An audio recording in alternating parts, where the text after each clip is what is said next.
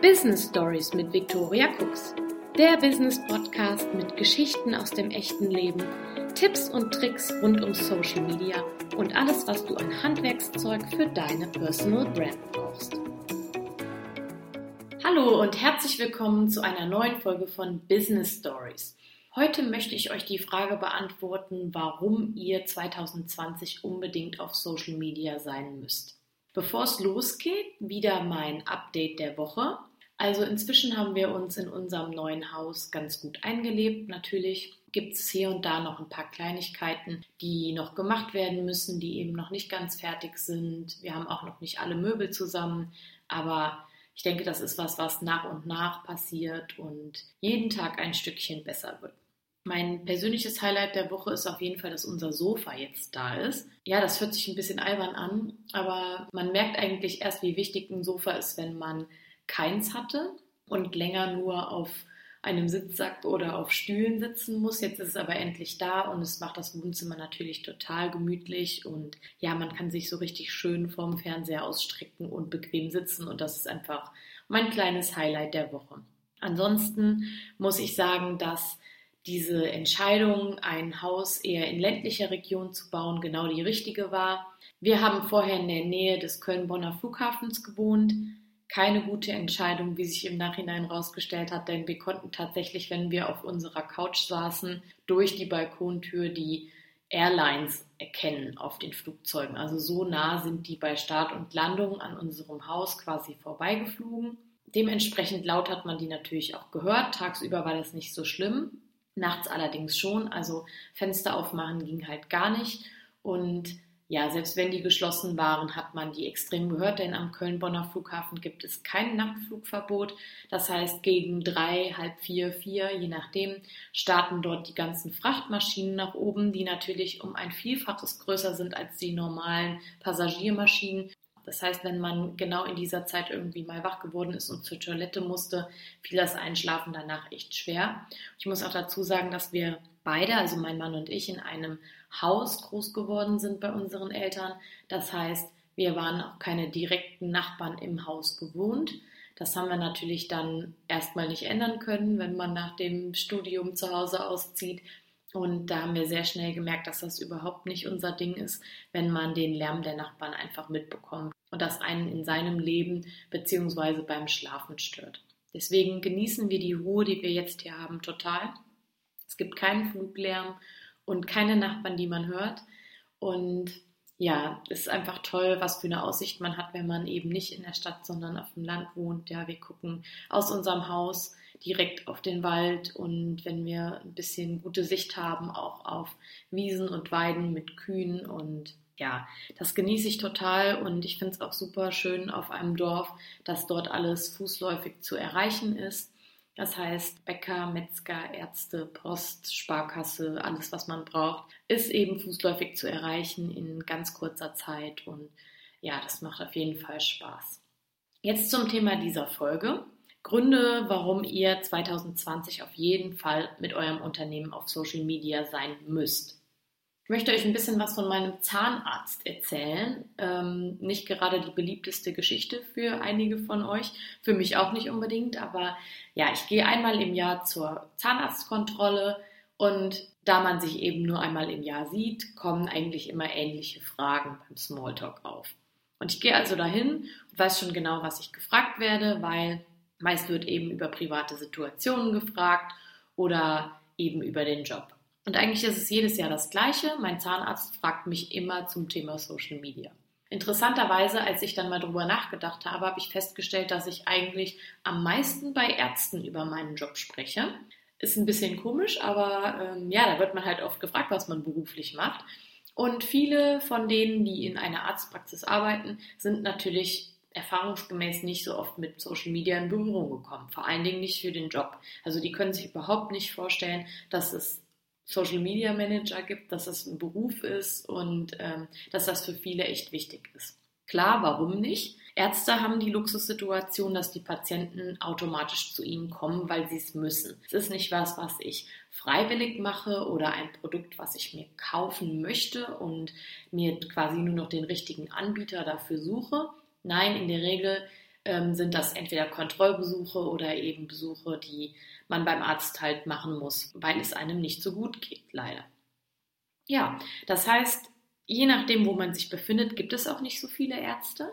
Je nachdem, was für einen Arzt, vor allen Dingen Facharzt man gerade braucht, ihr kennt das vielleicht selbst, gibt es manchmal Wartezeiten von bis zu einem halben Jahr, so ausgebucht sind die quasi. Ja, deswegen sind eben Arztpraxen in der Luxussituation, keine Kunden oder Patienten für sich gewinnen zu müssen, weil die von selbst kommen. Das ist natürlich bei allen anderen Unternehmen ein bisschen anders. Eine Zahl, die ich in meinen Workshops immer gerne mitbringe, ist die Zahl 38 Millionen. Das sind nämlich laut Digitalreport 2019 von We Are Social und Hootsuite die aktive Zahl der Social Media Nutzer in Deutschland. Also 38 Millionen Menschen, die da aktiv sind und die potenziell über dich oder dein Unternehmen sprechen könnten. Und das tun die Menschen auch, selbst wenn du nicht dabei bist mit deinem Unternehmen und diese Diskussion oder dieses Gespräch dann auch nicht lenken kannst. Vielleicht könnt ihr euch noch an eure Schulzeit erinnern nicht unbedingt bei euch selber, aber vielleicht bei anderen, wie blöd das eigentlich ist, wenn hinter einem Rücken getuschelt wird, geredet wird, Unwahrheiten erzählt werden, wie auch immer. Ja, das ist kein schönes Gefühl und genau dasselbe ist das auf Social Media und in Online-Foren auch. Ich denke, keiner von euch möchte, dass dort etwas über euch gesprochen wird, von dem ihr keine Kenntnis habt und auf das ihr quasi am Ende keinen Einfluss habt. Jetzt möchte ich gerne noch ein bisschen zum Thema Online-Marketing kommen, also nicht nur Social Media. In einer Internetminute 2019 wurden 3,8 Millionen Suchanfragen auf Google abgesetzt. In einer einzigen Minute. Man könnte in dieser Zeit also auch dich und dein Unternehmen gegoogelt haben. Es ist also wichtig, dass du da vertreten bist und dass du dort gefunden wirst. Du solltest immer daran denken, dass die heutigen Generationen ganz anders ticken als vor 30 Jahren noch. Heutige Kinder, Jugendliche, junge Erwachsene, wie auch immer, die klingeln nicht mehr beim Nachbarn an der Haustür oder bei einer Freundin. Man fährt dann vor oder geht vorbei und schreibt von unten aus eine WhatsApp, ich bin jetzt da, kommst du raus? Oder ruft denjenigen vielleicht kurz an äh, und sagt, kannst du bitte rauskommen? Klingeln ist irgendwie nicht mehr so in. Man möchte auch nicht mehr so gerne telefonieren. Also ich werde natürlich nicht mehr so gerne Unternehmen anrufen, sondern ich schreibe denen eben lieber auf Facebook oder Instagram eine Nachricht und hoffe bzw. erwarte eigentlich von dem Unternehmen auch dort eine zeitnahe Antwort, wenn die da vertreten sind. Ich habe sogar in meinem Job auch schon erlebt, dass mittlerweile Sprachnachrichten über Facebook und Instagram an Unternehmen geschickt werden. Du sitzt also im Büro und musst dir dann die Frage per Sprachnachricht anhören. Und das ist so ein Punkt, selbst ich, obwohl ich noch nicht so alt bin, ähm, das ist was, was für mich gar nicht geht. Also eine gewisse Mühe kann ich mir schon machen, wenn ich natürlich auch eine Antwort vom Unternehmen erwarte. Und ich muss da mal ein bisschen ausholen. Bei uns ist das so und wahrscheinlich in vielen anderen größeren Unternehmen auch. Es gibt Social Media Manager im Unternehmen oder andere Personen, die eben damit beauftragt sind, die Social Media Kanäle zu betreuen und die Fragen zu beantworten. Und das sind natürlich in der Regel Leute, die sich mit Social Media und mit Internet auskennen.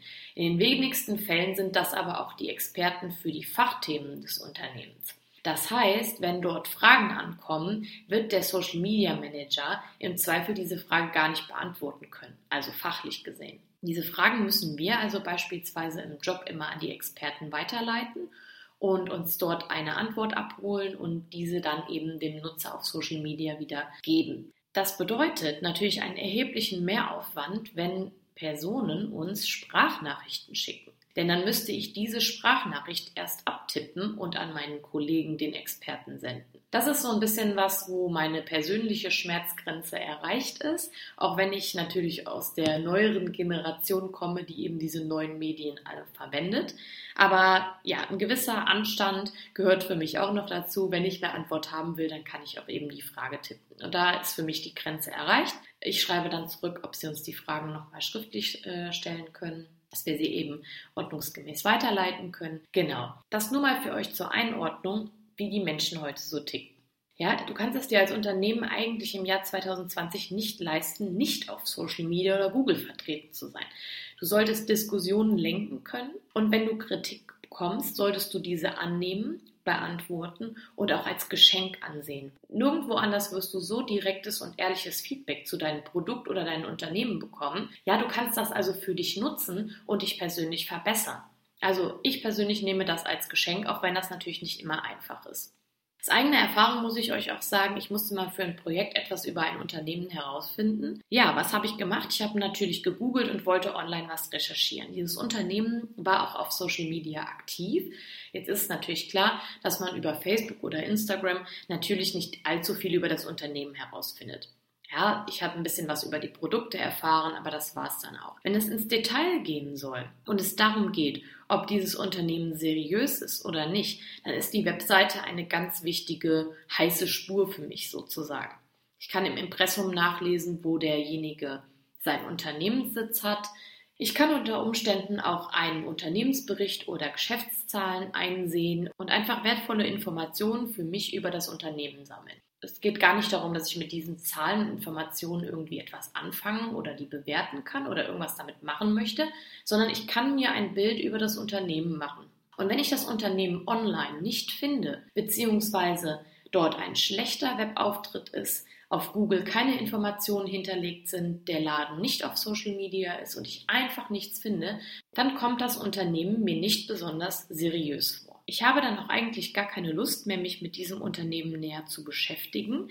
Das ist so ein bisschen ähnlich wie bei einem Besuch im Restaurant. Man sagt ja, dass man sich dort immer genau die Toiletten und die Sauberkeit dort anschauen soll, da man angeblich dann auch auf die Sauberkeit und Hygiene der Küche schließen kann.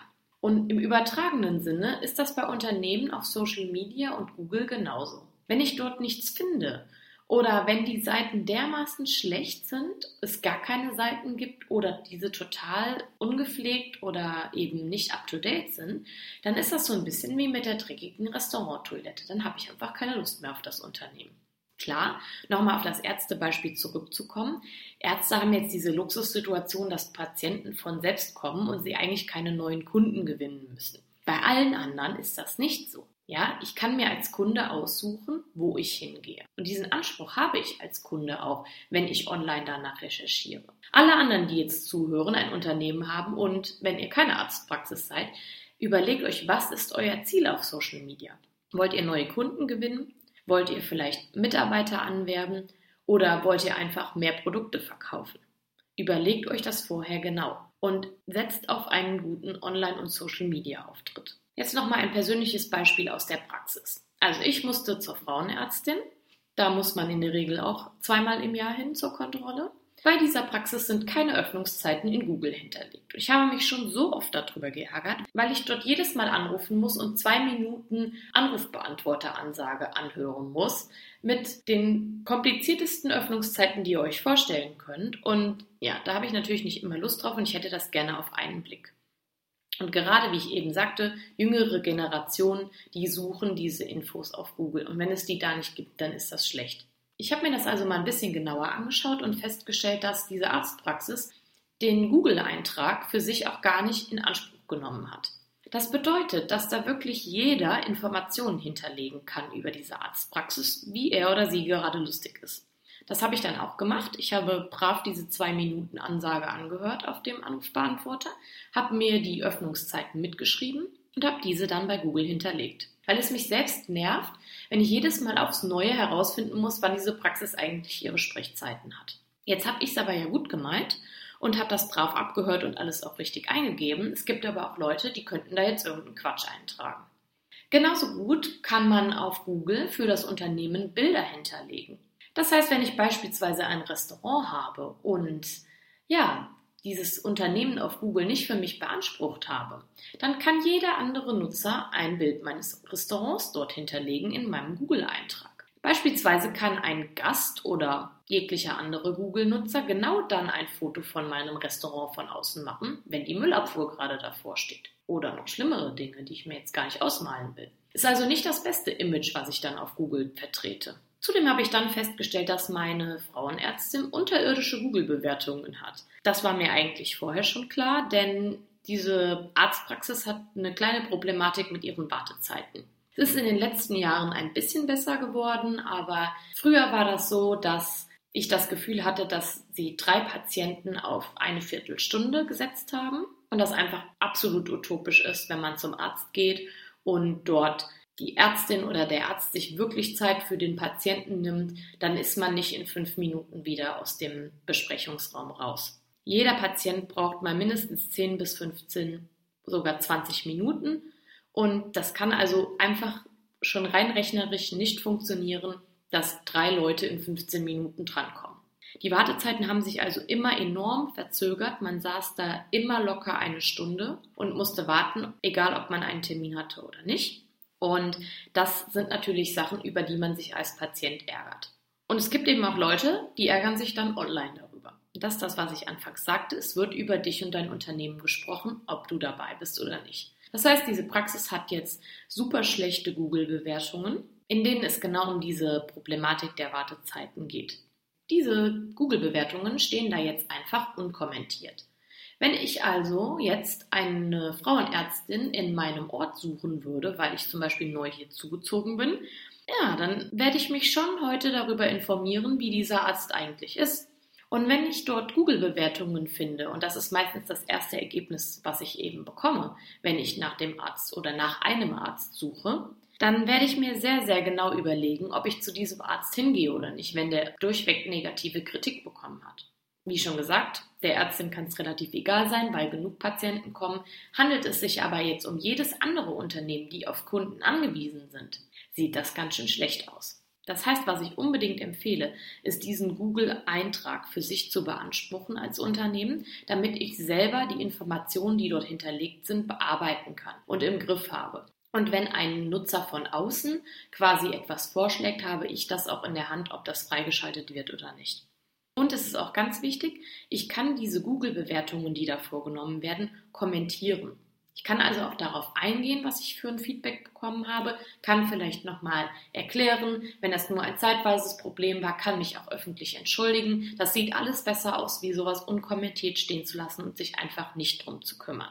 In der Podcast-Folge Nummer zwei habe ich es schon mal erwähnt. Ein Kunde benötigt fünf bis sieben Kontakte, bis er sich schließlich zu einem Kauf entscheidet. Über Social Media kannst du einen viel engeren Kontakt zwischen dir als Unternehmen und dem Kunden herstellen. Du kannst Blicke hinter die Kulissen teilen, du kannst deine Produkte vorstellen oder näher erklären, du kannst was zu den Produktionsbedingungen sagen, du kannst das Team hinter deinem Unternehmen vorstellen. So bekommt der Kunde einen viel genaueren Einblick und kann sich ja ein eigenes Bild über dein Unternehmen machen und fühlt sich dir so eher verbunden, als wenn er davon gar nichts mitbekommt. Das heißt, Social Media ist unfassbar wichtig für die Markenloyalität. Wenn ein Kunde beispielsweise deinen Laden betritt, weißt du eigentlich fast nichts über sie oder ihn. Du weißt nicht, was denjenigen interessiert, warum er gerade deinen Laden betreten hat, ob er ein Geschenk für Freunde sucht oder ob er selbst irgendwas sucht oder ob er sich nur zufällig in deinen Laden verirrt hat. Du weißt eigentlich gar nicht, ob wirklich eine Kaufabsicht dahinter steht. Über Social Media ist das ein bisschen anders, denn du kannst da sehr viel über deine Zielgruppe kennenlernen und die Vorlieben deiner Kunden herausfinden. Du kannst also, wenn du diese Analytics- und Insights-Bereiche deiner Kanäle genau analysiert hast, die Menschen ansprechen, die wirklich für dich relevant sind. Also die, die am Ende mit einer hohen Wahrscheinlichkeit bei dir einkaufen werden. Und wenn das alles noch nicht reicht, hier ein weiterer Grund, warum du 2020 unbedingt auf Social Media durchstarten solltest. Social Media bringt Besucher auf deine Webseite.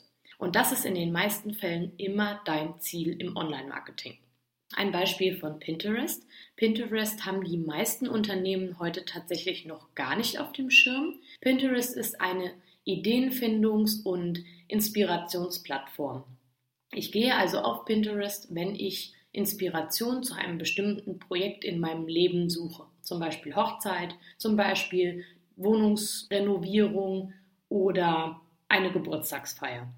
Ich suche dort nach Tipps und Tricks, nach Inspiration, wie ich etwas umsetzen könnte, aber auch nach Anleitungen und Tutorials.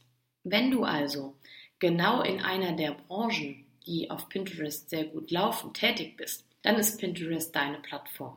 Du kannst auf deiner Webseite einen Blogartikel erstellen mit hilfreichen Anleitungen und Tutorials, vielleicht aber auch mit einer Outfit-Inspiration und diese als Pin auf Pinterest aufbereiten. Pinterest ist im klassischen Sinne kein Social Network, sondern eher vergleichbar mit der Google Bildersuche. Ich gebe also mein Keyword oben ein und bekomme keine Textergebnisse, sondern Bildergebnisse. Das heißt, es geht wirklich um die visuelle Inspiration.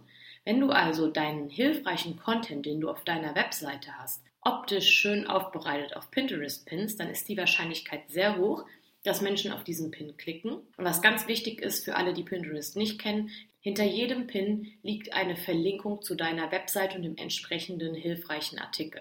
Das heißt, es können Kunden oder Interessenten auf deine Webseite gelangen, die dich vielleicht so noch nie auf dem Schirm gehabt haben oder auch nie deine Webseite gefunden hätten, weil sie dich einfach nicht kennen. Also Social Media, nicht nur Pinterest, sondern auch alle anderen Kanäle können enorme Traffic-Lieferanten für deine Webseite sein. Jetzt habe ich dir schon einige Gründe genannt, warum es wichtig ist, dieses Jahr auf Social Media zu sein. Jetzt könntest du dich fragen, was habe ich eigentlich mit dieser jüngeren Generation zu tun, von der Victoria da die ganze Zeit spricht.